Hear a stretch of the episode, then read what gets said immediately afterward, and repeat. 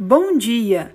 Eu sou Mayara Subtil e este é o seu panorama desta segunda-feira, 19 de julho. Assine e ajude a financiar o projeto em seu panorama.com.br.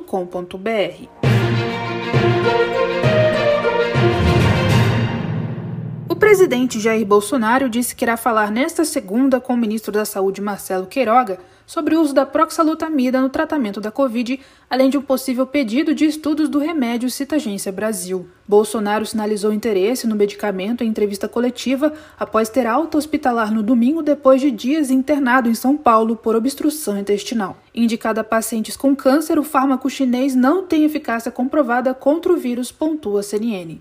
Na saída do hospital, o presidente também minimizou as suspeitas de corrupção na compra de doses de vacina contra a Covid e disse apoiar Eduardo Pazuello. O G1 destaca que o então ministro da Saúde se reuniu em março com empresários que ofertaram doses da vacina Coronavac por 28 dólares, valor três vezes maior que o previsto no contrato com o Instituto Butantan. A Sinovac, empresa responsável pela fabricação da Coronavac, disse que só o Butantan pode comprar doses ao Brasil, publicou Metrópolis. Pazuello, que é investigado na CPI da Covid, negou ter tratado dos insumos com intermediários, cita o portal.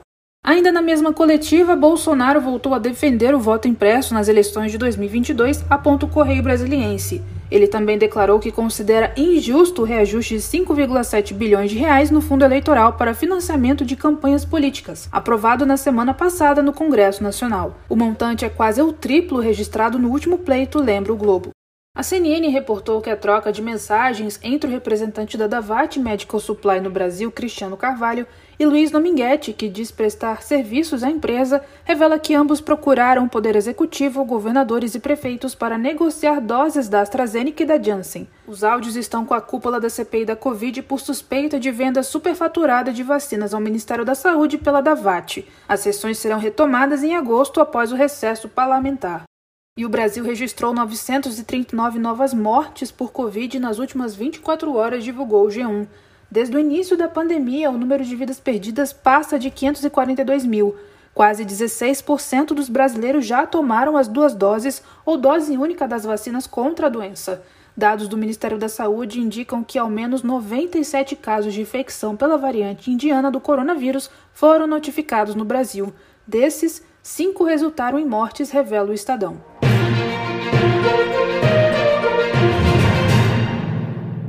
Pelo Brasil. No Rio de Janeiro, a mulher do acusado de matar Marielle Franco, Rony Lessa, foi presa pela Polícia Federal por suspeita de tráfico de armas. O real motivo da prisão não foi divulgado, cita o Estadão. Elane Lessa e outros três amigos de Rony são acusados de destruir provas do crime contra a vereadora. Em Porto Alegre, ao menos oito pessoas ficaram feridas na noite de domingo após parte do deck de um restaurante cair em meio a uma festa, na localidade de Ilha das Flores. Segundo a Gaúcha ZH, 50 pessoas caíram nas águas do Lago Guaíba e foram resgatadas. As causas do rompimento não foram informadas.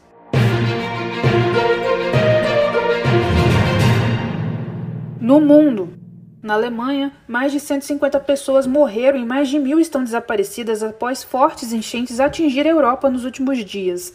A chanceler Angela Merkel, que visitou alguns pontos de inundações no domingo, prometeu ajuda financeira, reforça Reuters. No total, são 188 mortes registradas no continente. E no Haiti, a viva do presidente morto retornou ao país dez dias após o assassinato do marido, publicou o portal El Tempo. A primeira-dama foi baleada na coxa e nos braços. Ela estava em tratamento em um hospital nos Estados Unidos. Mais de 20 suspeitos já foram presos.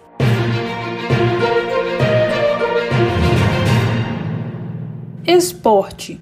Uma partida de softball entre Japão e Austrália dará início aos Jogos Olímpicos de Tóquio amanhã, antes da cerimônia de abertura marcada para sexta.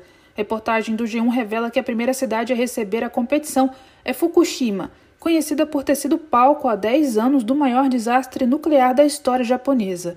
A ideia do comitê organizador local é mostrar ao mundo que a região afetada por terremoto, tsunami e vazamento radioativo vem se recuperando. Ainda falando em Olimpíadas, um homem de 30 anos foi preso no domingo suspeito de estuprar uma japonesa de 20 anos no estádio olímpico, informou o Poder 360. O crime teria ocorrido na semana passada, mas foi divulgado ontem. O suspeito nega as acusações. Jornalistas, ativistas, chefes de Estado, entre outros, foram alvos de espionagem por uma empresa israelense que infecta celulares. As investigações foram conduzidas por 17 meios de comunicação ao redor do mundo. Para mais detalhes, acesse o Globo. O Panorama é um serviço de curadoria de notícias que utiliza informações coletadas nos sites de veículos de comunicação consagrados em todo o mundo. Esteja bem informado e combata as fake news. Nos acompanhe nas redes sociais. Estamos no Facebook e no Instagram. Tenha um bom dia.